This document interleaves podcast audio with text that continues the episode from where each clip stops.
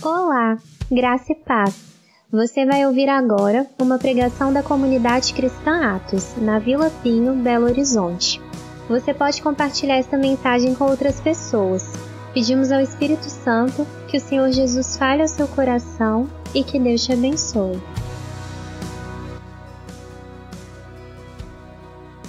Sermos atraídos para mais perto do Senhor.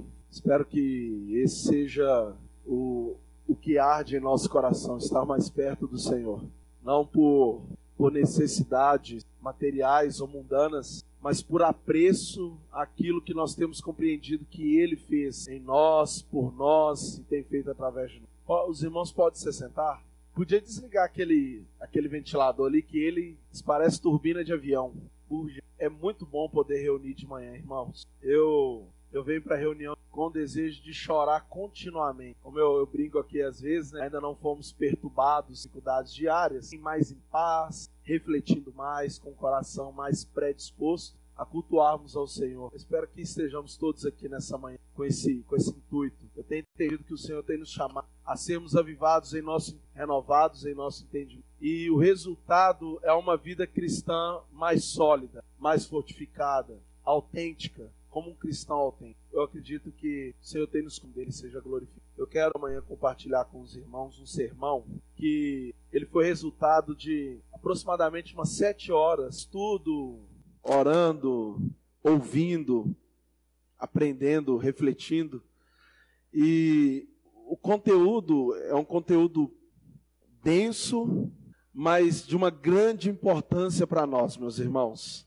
Então, eu, eu digo sem vaidade em relação ao tempo necessário aí para poder chegarmos à conclusão do que nós iremos compartilhar aqui. E há, há assuntos que a gente consegue tratar com uma facilidade maior, outras é necessário uma aplicação maior para compreensão. E eu tive um direcionamento para tratarmos sobre o retorno de Cristo e a apostasia dos crentes. É, durante, no decorrer aqui do compartilhar da palavra, eu vou entender se nós tratamos tudo aqui hoje, ou se a gente divide o sermão em duas partes, hoje e quinta-feira. Porque o meu intuito final, pregando aqui na nossa comunidade, não é encher vocês de informação, ou também, quando ouvinte, ser preenchido só com informações. A, o meu intuito final, e eu acredito que é o intuito da palavra, é nos conduzir a uma reflexão o mais profundo possível daquilo que ouvimos, para que sejamos conduzidos a uma prática que nos gera transformação e o Senhor é glorificado através disso. Então a ideia aqui não é ficar expondo questões técnicas e, e nada disso. É refletirmos na palavra e desejarmos aplicar ela para transformação a fim de que o Senhor seja glorificado.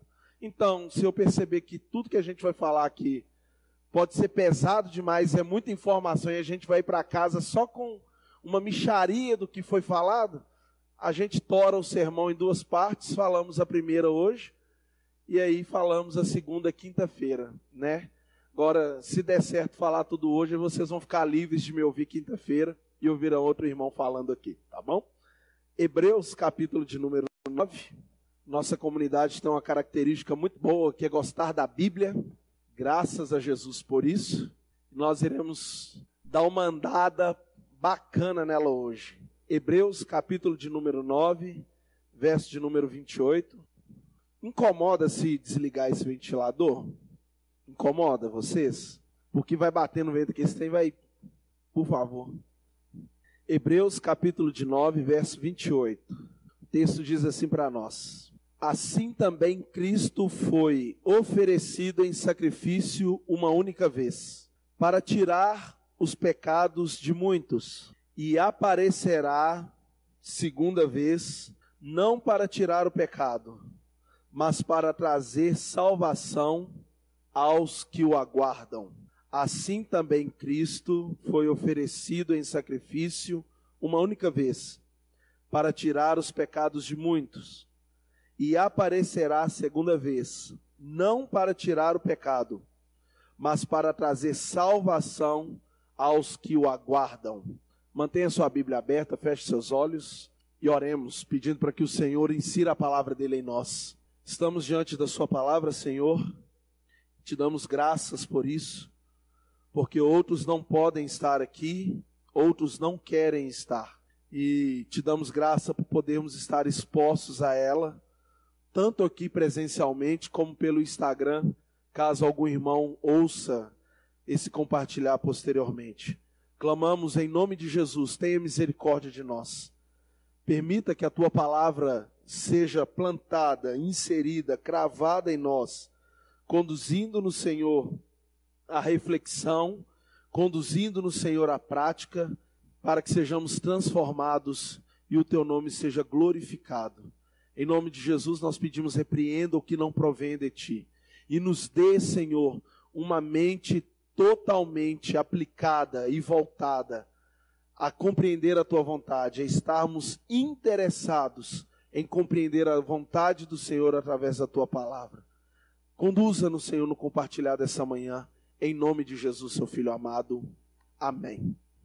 Hum, o retorno de Cristo e a apostasia dos crentes. Talvez essa palavra apostasia, para a maioria de nós, seja uma palavra desconhecida e o seu significado também conhecido.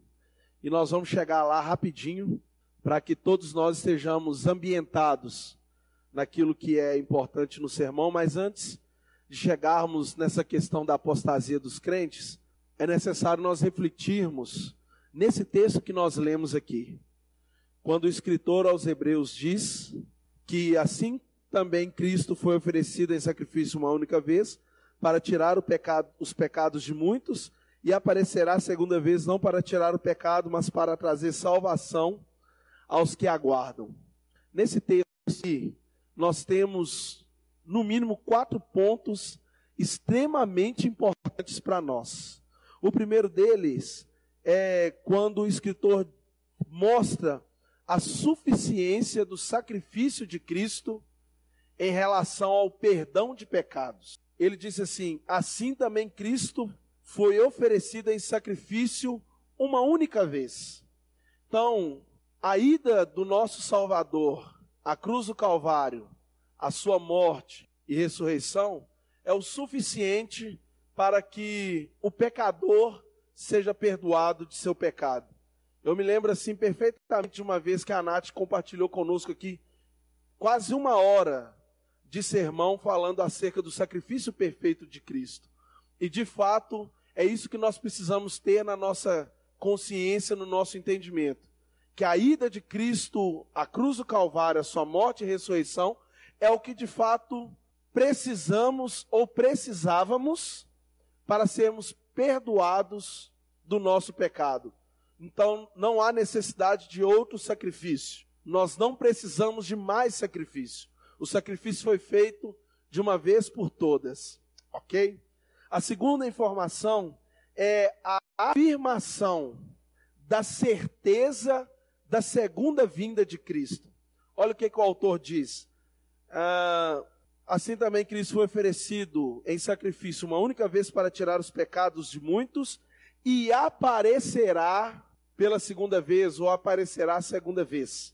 Então, nós encontramos aqui a afirmação da certeza de que Cristo retornará.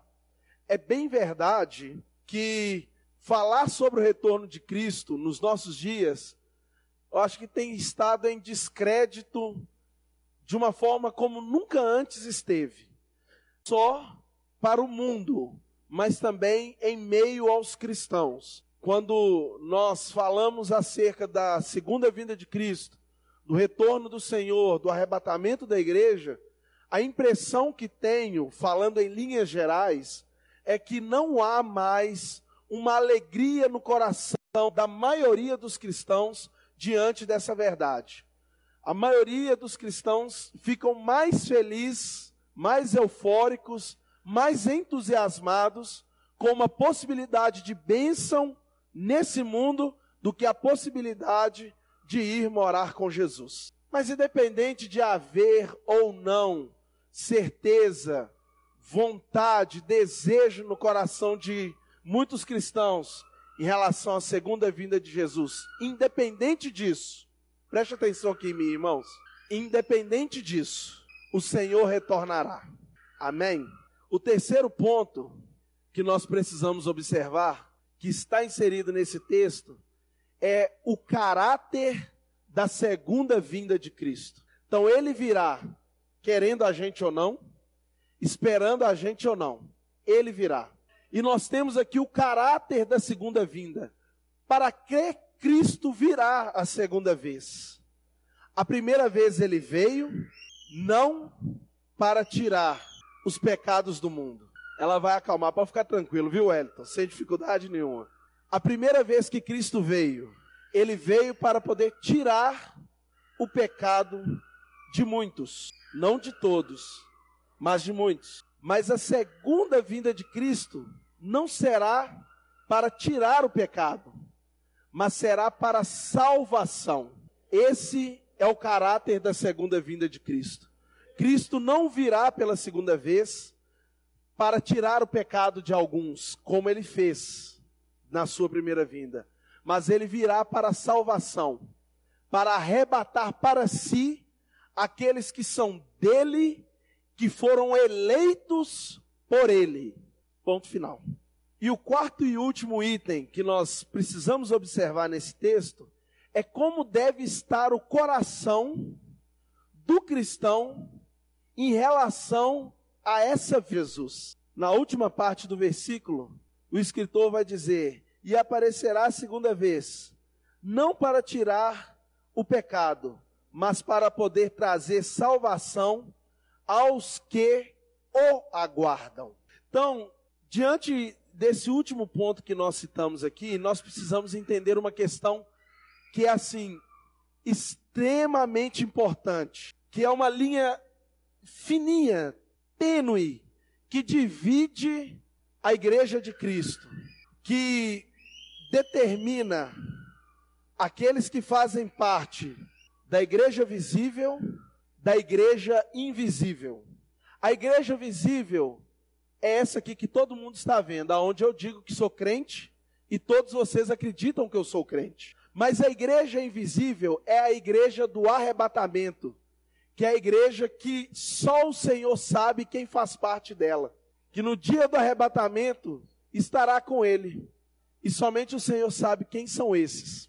A situação do coração do cristão em relação à segunda vinda de Cristo mostra se nós fazemos parte da igreja invisível ou não. O autor vai dizer: mas para trazer salvação aos que o aguardam aqueles que são de fato membros da igreja de Cristo aguardam. E a palavra grega para aguardar aqui é alimentar algo, desejar ansiosamente algo, esperar com grande expectativa algo. Então, o cristão que é membro da igreja de Cristo, a igreja do arrebatamento, ele aguarda, ele alimenta a expectativa da vinda de Jesus. Ele vive nesse mundo, assume com as suas responsabilidades sociais, trabalha, paga conta, planeja comprar uma casa, planeja comprar um carro, trabalha para isso, mas o seu coração não está enraizado neste mundo. Ele está aqui mas ele vive constantemente alimentando em seu coração a expectativa da segunda vinda de Jesus. Ele acorda todas as manhãs pensando: será que hoje o meu Salvador virá? Será que hoje Jesus aparecerá entre as nuvens?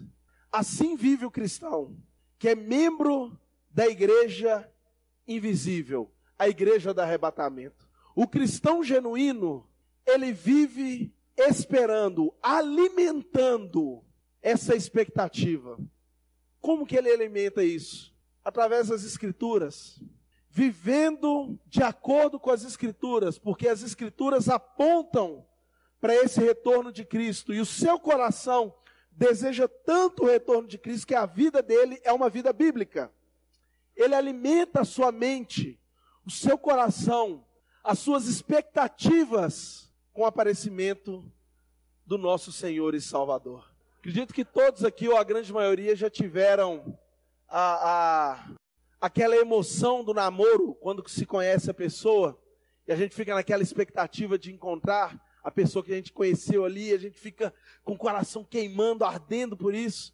É nesse sentido aí.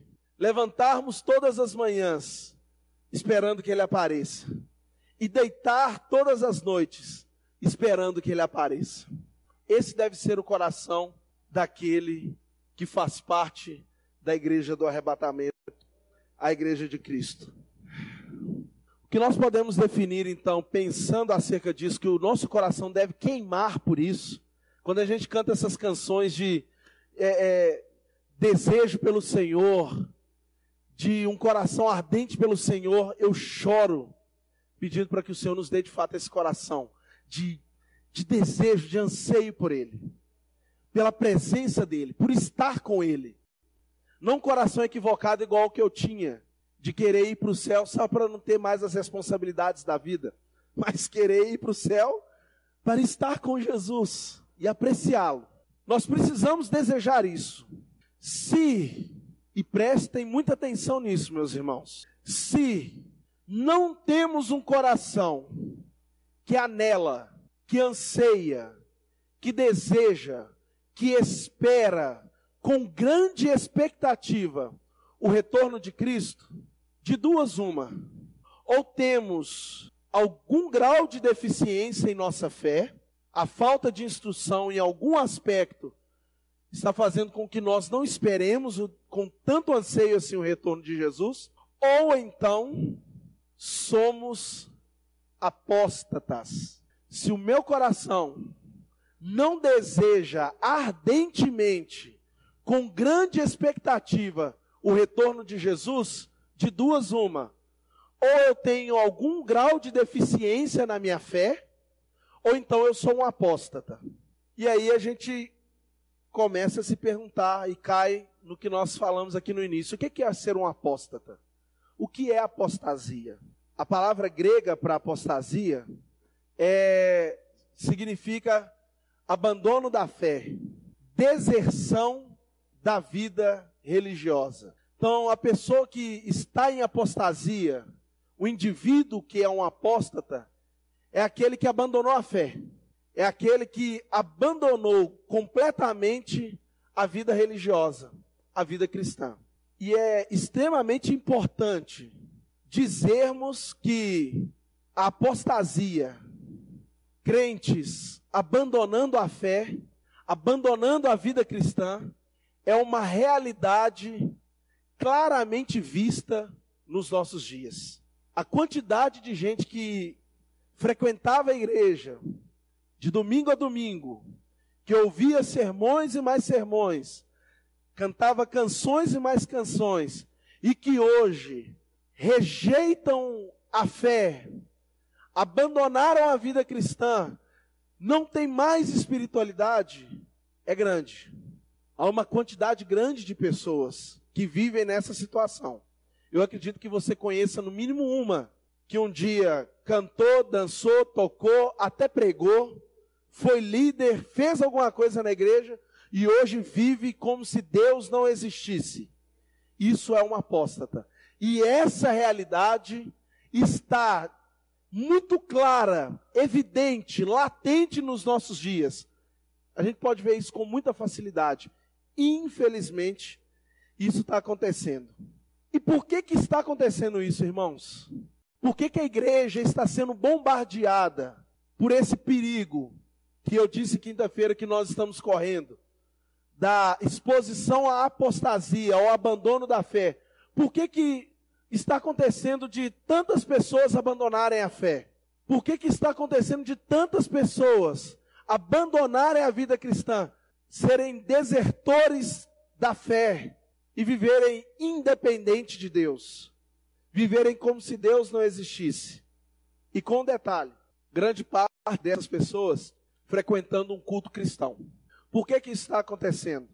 Por dois motivos. Primeiro, porque nós estamos vivendo os últimos dias. Abra sua Bíblia em Atos 2,17. Olha o que, que Pedro vai dizer para nós. Atos 2,17. Atos capítulo de número 2, versículo de número 17. Os discípulos haviam recebido o Espírito Santo. O Espírito Santo havia descido sobre eles. Todos eles foram cheios do Espírito. Eles começaram a falar em novas línguas, que nesse contexto é idiomas. Não são línguas estranhas, são idiomas. O discípulo que nunca estudou japonês começou a falar das grandezas de Deus em japonês e um crente que morava no Japão foi para ali para poder sacrificar para a festa de Pentecostes e ele ouviu um crente indouto, não estudado, falando das grandezas de Deus na língua japonesa. Foi isso que aconteceu aqui. E aí, o contexto aqui diz que os homens que estavam ali começaram a falar: está tudo tonto. Essa rapaziada aí chumbou, tá com o chifre cheio de cana, bebeu demais, tá todo mundo bêbado. Aí Pedro, ele se levanta em alta voz, versículo de número 14, obviamente cheio do Espírito, e ele vai explicar o que, que está acontecendo ali. E ele vai falar, gente, isso aqui ainda não. Isso aqui não é álcool não, até porque era por volta de 9 horas da manhã. E naquela época era extremamente difícil alguém estar tá bêbado naquele horário. Hoje a gente já não pode falar a mesma coisa, né? Mas ele vai falar, gente, isso aqui não é bebida, não. Isso aqui, aí é o verso 17. Verso 16 e 17, ele vai dizer, ao contrário. Isto é o que foi predito pelo profeta Joel. Verso 17. Nos últimos dias, diz Deus, derramarei do meu espírito sobre todos os povos é uma profecia do profeta Joel. Para Pedro, aqueles dias já eram os últimos dias, já eram momentos que antecediam o retorno de Jesus. Então, dois mil anos ou há mais de dois mil anos atrás, os apóstolos na igreja do primeiro século já estavam esperando com grande expectativa o retorno do Senhor. Com dirá agora então. A apostasia, ela está acontecendo porque nós estamos vivendo os últimos dias. O retorno de Jesus, se há dois mil anos atrás estava próximo para eles, condirá agora para nós. Então, o abandono da fé, a deserção à fé cristã, está acontecendo por conta disso. Porque estamos vivendo os últimos dias. Agora, o que nós precisamos entender também é que a apostasia, o abandono da fé, crentes desviando da fé, da fé cristã, é um dos sinais do retorno de Jesus. Porque muitos cristãos, muitos crentes estão abandonando a fé, não desejam mais ter uma vida espiritual, não desejam estar mais caminhando com Jesus, vivem a parte da vontade de Deus porque nós estamos vivendo os últimos dias e porque essa condição de crentes fugindo da vida cristã é um dos sinais que antecedem a volta de Jesus. Segunda Tessalonicenses, abra lá, capítulo de número 2. Mais lá para o finalzinho da Bíblia, antes de Hebreus, antes de Tito, Timóteo, Tessalonicenses. Segunda carta de Paulo, aos Tessalonicenses, capítulo de número 2, versos de 1 a 4. 2 Tessalonicenses, capítulo de número 2, versículos 1 ao 4. Porque estamos assistindo, vendo diante de nossos olhos com tanta clareza a apostasia acontecendo entre os crentes, crentes abandonando a fé, crentes vivendo a parte de Deus, crentes vivendo fora da vontade de Deus. Por que, que nós estamos vendo isso acontecer? Porque isso é uma realidade. Porque estamos vivendo os últimos dias. O retorno de Jesus está cada vez mais próximo. E a apostasia, o abandono da fé por parte de muitos crentes, é um dos sinais que antecedem o retorno de Jesus. 2 Tessalonicenses 2, de 1 a 4, mostra isso para nós. Paulo escrevendo, irmãos, quanto à vinda de nosso Senhor Jesus Cristo e a nossa reunião com Ele, ele está falando dessa vida de Jesus e da nossa estada com Ele.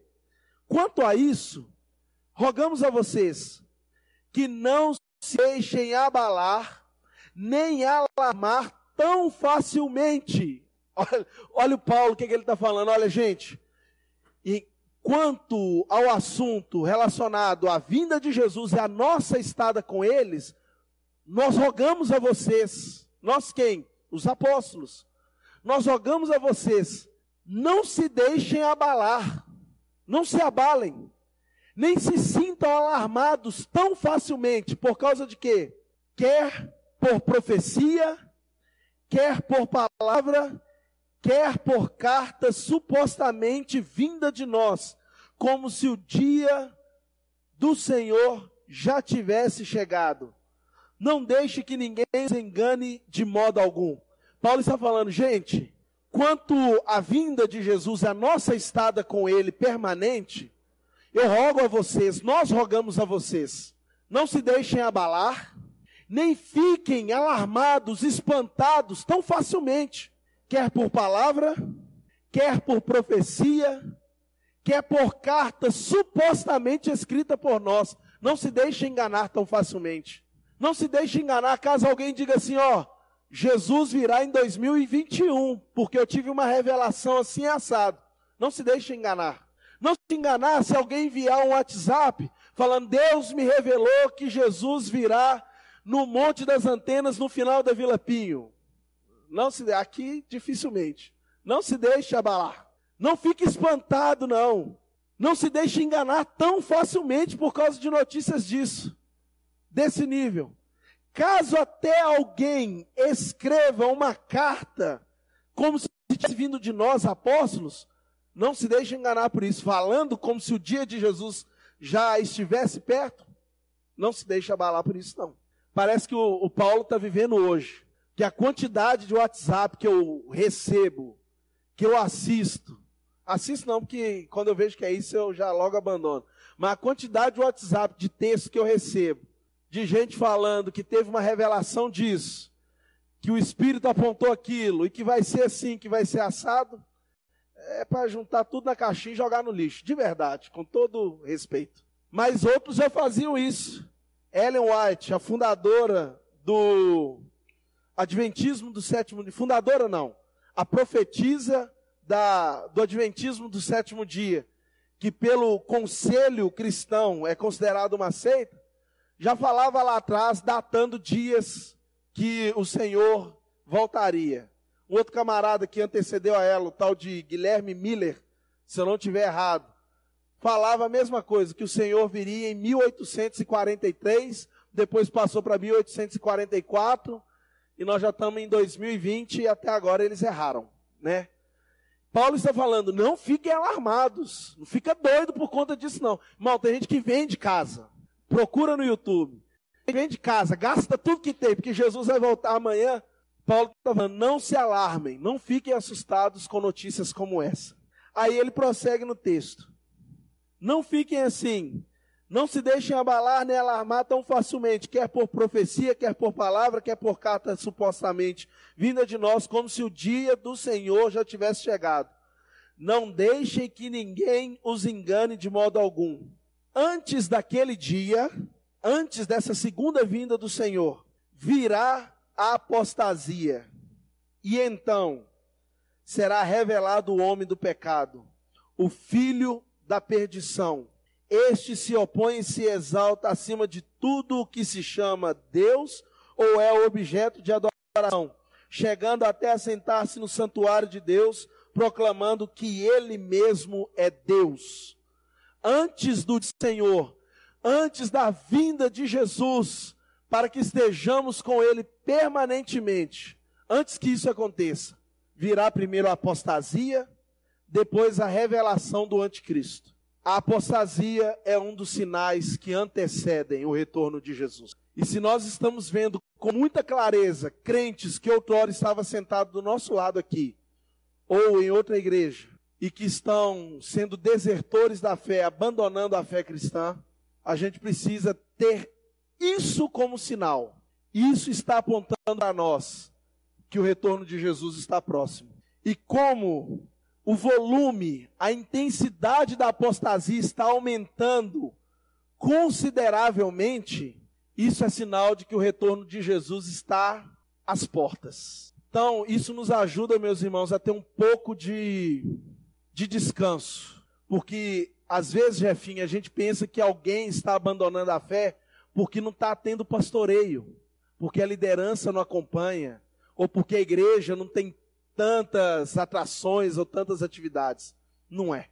O crente, quando se declara crente e abandona a fé, é um desertor da fé, é um apóstata, é porque através dele o Senhor está dando sinais para aqueles que são eleitos salvos ficarem de olho aberto, porque o retorno do Salvador está próximo. Aí, irmãos, talvez você se pergunta assim: é possível uma pessoa estar tá na igreja, cantar as canções, pregar, dançar, tocar, expulsar demônio, operar milagre, girar em cima do carcanhar, dar glória a Deus e abandonar a fé? É possível isso? Tem gente que tem nó na cabeça por conta disso, tá, irmãos? Eu tenho total convicção e consciência de que o que eu estou compartilhando com vocês aqui é a verdade do Evangelho. E talvez alguém entre nós, presencialmente ou ouvindo, vai pensar assim, mas peraí, é possível então uma coisa dessa acontecer? Não tem condições. Já falasse para mim umas três ou quatro vezes. Não tem jeito, eu não acredito, aí eu vou fazer o quê? Eu vou entrar na cabeça do indivíduo e, e convertê-lo? Tipo, não dá. Não dá. Mas tem condições disso acontecer sim. A prova disso está em Hebreus capítulo de número 6. Abre lá para os irmãos verem. Hebreus capítulo de número 6. É possível um crente abandonar a fé? É possível um crente que ouve a palavra, que canta os louvores, que lidera, que prega, que toca, que dança, que faz, que acontece? É possível que uma pessoa dessa abandone seja um desertor da fé?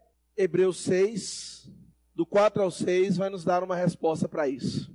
O escritor aos Hebreus diz assim, capítulo 6, do versículo de número 4 ao versículo de número 6. Ora, para aqueles que uma vez foram iluminados, ou seja, receberam a compreensão do Evangelho, provaram o dom celestial, tornaram-se participantes do Espírito Santo, experimentaram a bondade da palavra de Deus e os poderes da era que há de vir e caíram, é impossível que sejam reconduzidos ao arrependimento, pois para si mesmos estão crucificando de novo o Filho de Deus, sujeitando-o à desonra pública para aqueles que uma vez foram iluminados, provaram o dom celestial, tornaram-se participantes do Espírito Santo,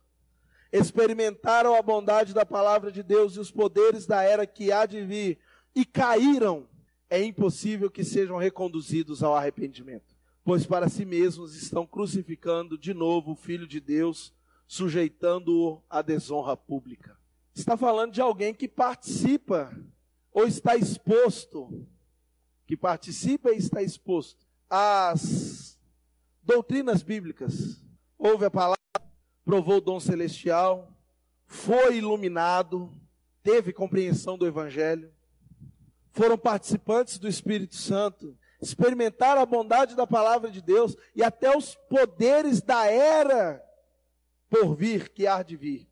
O escritor está dizendo: é possível que uma pessoa dessa, quando cai, seja reconduzida, essa é a palavra, reconduzida. Então a pessoa, ela é tirada do estado de inconsciência bíblica e é colocada no estado de consciência. Ela sabe que Jesus é Salvador. Teve compreensão disso, Jesus é Salvador.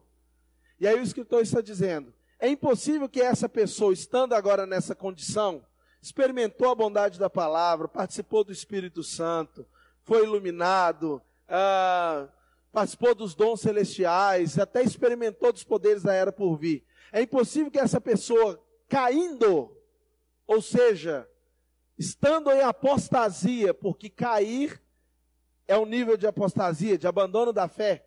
É impossível que essa pessoa, estando nessa situação, ela seja reconduzida a esse estado. Não vai ser.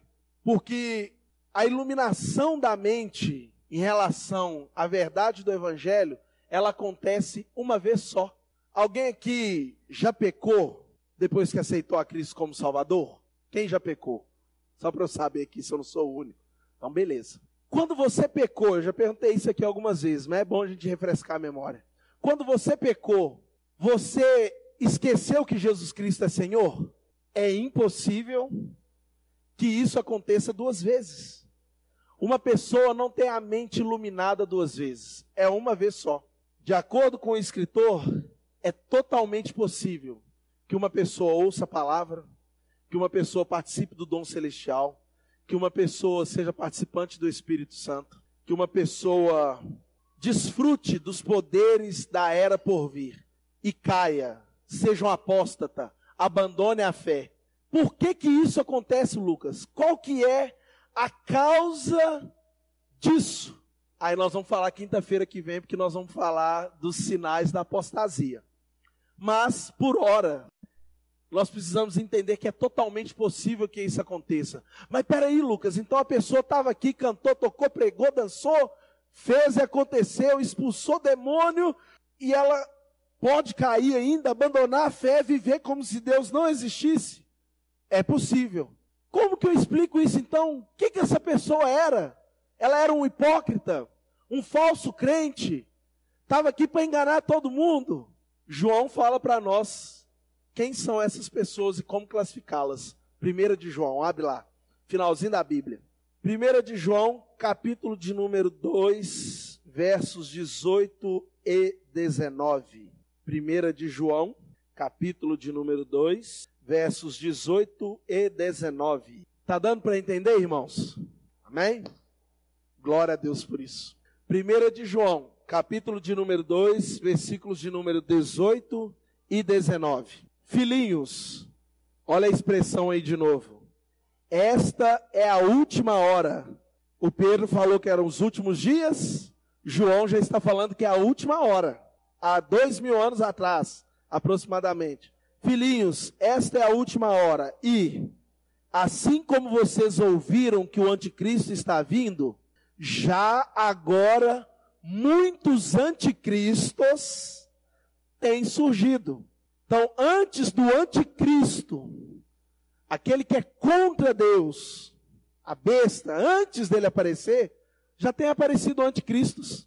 Já nos dias de João, hein? Por isso sabemos que esta é a última hora. Eles saíram do nosso meio, mas na realidade não eram dos nossos. Pois se fossem dos nossos, teriam permanecido conosco. O fato de terem saído mostra que nenhum deles era dos nossos. Terrível, né?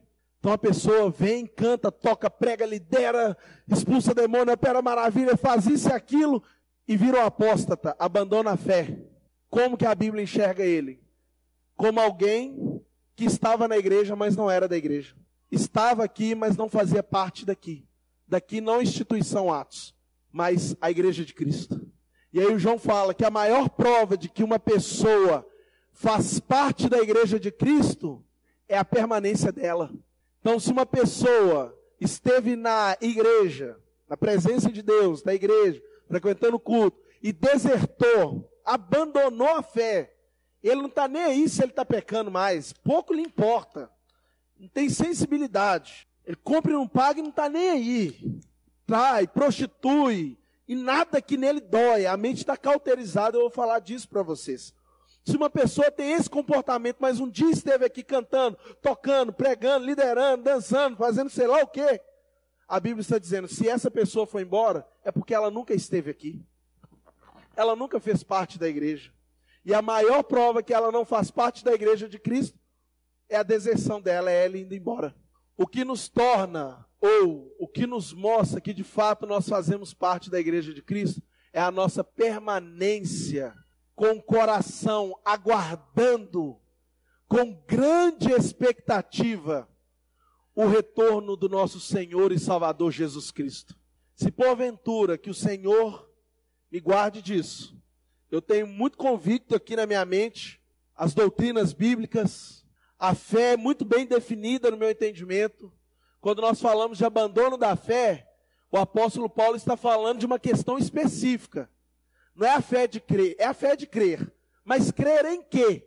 Esse crer em quê, para mim, é muito definido. Eu vou compartilhar com vocês na próxima quinta.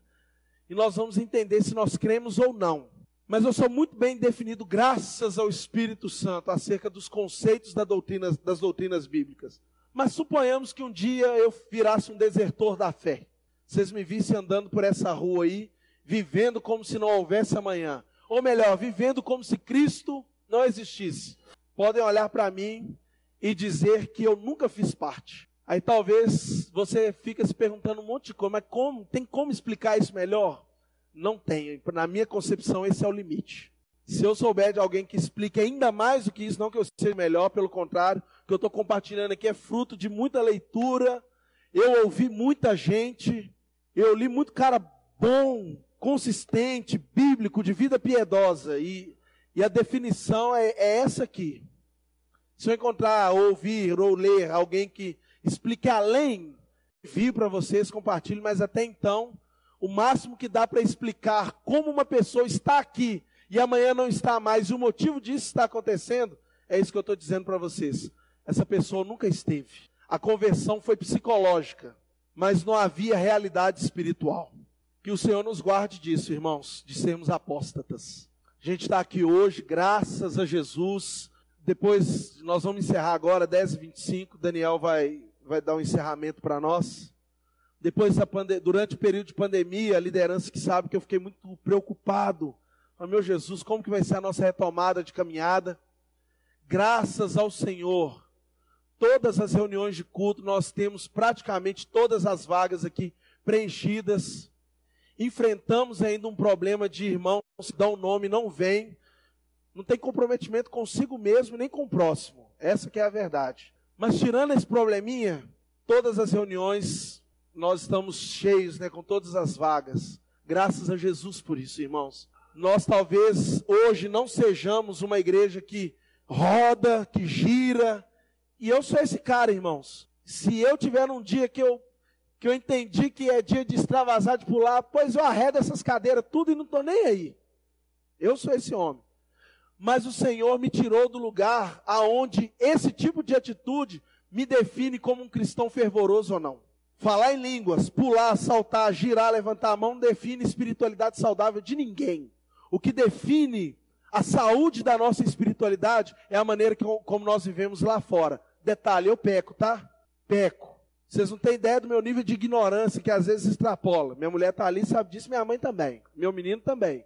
Eu esbarro num monte de dificuldades. Mas o Senhor tem tido misericórdia de mim, porque todas as vezes que eu erro aqui dentro, Vaninha, bate aquele monte de sino, você está errado. Você está errado. Conserta, você está errado.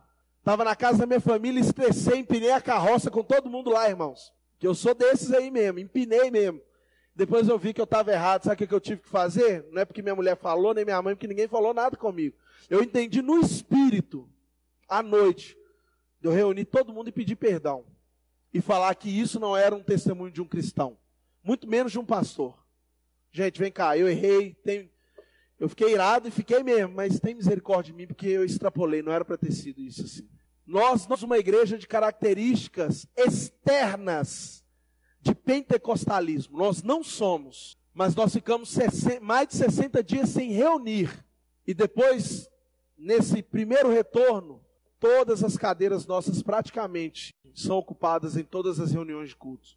Isso é sinal de que a palavra de Deus tem sido efetiva em nossas vidas. Porque em outras comunidades, infelizmente, gira, salta, não tem nada, pelo amor de Deus, não me compreendam mal. Tem nada contra essas manifestações. Mas igreja que o povo salta, gira, pula, sapateia, relampeia, pega fogo, Você passa na porta, é dois, três crentes. Cadê o resto do povo, gente? Esse fogo não mantém ninguém de pé. E eu vou provar isso biblicamente. Que o Senhor nos guarde da apostasia, irmãos. Ver vocês aqui e estar aqui em cada reunião de culto, além de ser revigorante, me faz descansar, irmãos. Porque eu percebo que em meio às lutas que nós temos passado, que eu procuro ser um pastor presente na vida dos irmãos. Na vida de alguns eu sou mais, na vida de outros eu sou menos, mas totalmente ausente eu não sou. Eu não sou um cara que, um pastor que não está nem aí para vocês. Eu sei que vocês passam lutas, vocês passam por dificuldades, dilemas familiares, problemas financeiros, problemas de ordem espiritual. Há uma diversidade enorme de problemas aqui. Mas a maioria dos irmãos, a maioria de vocês, que eu sei que passam por essas dificuldades, toda reunião culto estão aqui. Não é graças a mim, não é para a glória do meu nome, nem para a glória do seu. É graças a Jesus. E os irmãos entenderão que a permanência de vocês debaixo do sol castigador das lutas e das dificuldades é um sinal de que você, de que nós fazemos parte da igreja de Cristo. Glória a Ele por isso. Então eu quero convidar a todos, vai ser muito importante se quinta-feira vocês puderem estar aqui, porque hoje nós estabelecemos que de fato existe apostasia, que ela é uma realidade, o motivo dela está acontecendo, que é por causa do retorno de Jesus. Mostramos como ela acontece. E quinta-feira eu vou falar para vocês dos sinais da apostasia. Então, uma vez que está muito claro para nós que é uma realidade que está acontecendo, nós precisamos entender agora o que que mostra, o que que sinaliza a apostasia para você se posicionar, irmãos. Nós precisamos posicionar em relação à nação. Estamos ansiosos por Jesus, por estar com Ele, pelo retorno dele. Se sim, permaneçamos. Se não, esse é o primeiro sinal de que alguma coisa está errada aí dentro. Mas existem outros sinais, eu quero compartilhar com vocês. Dito isso, na terça-feira que abre a agenda, se eu não tiver errado. Por favor, não, não para minha audiência, não, não, não me interpretem assim. Mas vai, vai ser bom para você, meu irmão. Terça-feira, seja o primeiro a marcar a sua estada aqui na quinta-feira à noite, que vai ser extremamente vigoroso compartilhar da palavra para nós. Amém? Vem cá, Daniel, em nome de Jesus, nós vamos orar sobre isso agora. Mas antes, um avisozinho que eu não disse para o Daniel, mas eu preciso falar isso para vocês. Eu recebi um direcionamento acerca da necessidade de orarmos. Então a gente vai continuar sendo uma igreja sem fumaça, sem luz, sem isso, sem aquilo. As atividades não vai ter. É isso aqui mesmo, é vir e prestar um culto, sermos sacrifício vivos. E um dia eu vou falar sobre isso para vocês. Então nós precisamos orar. Se a gente não fizer isso, irmãos, nós não iremos progredir nós não iremos vencer as batalhas. Que fique bem claro para nós.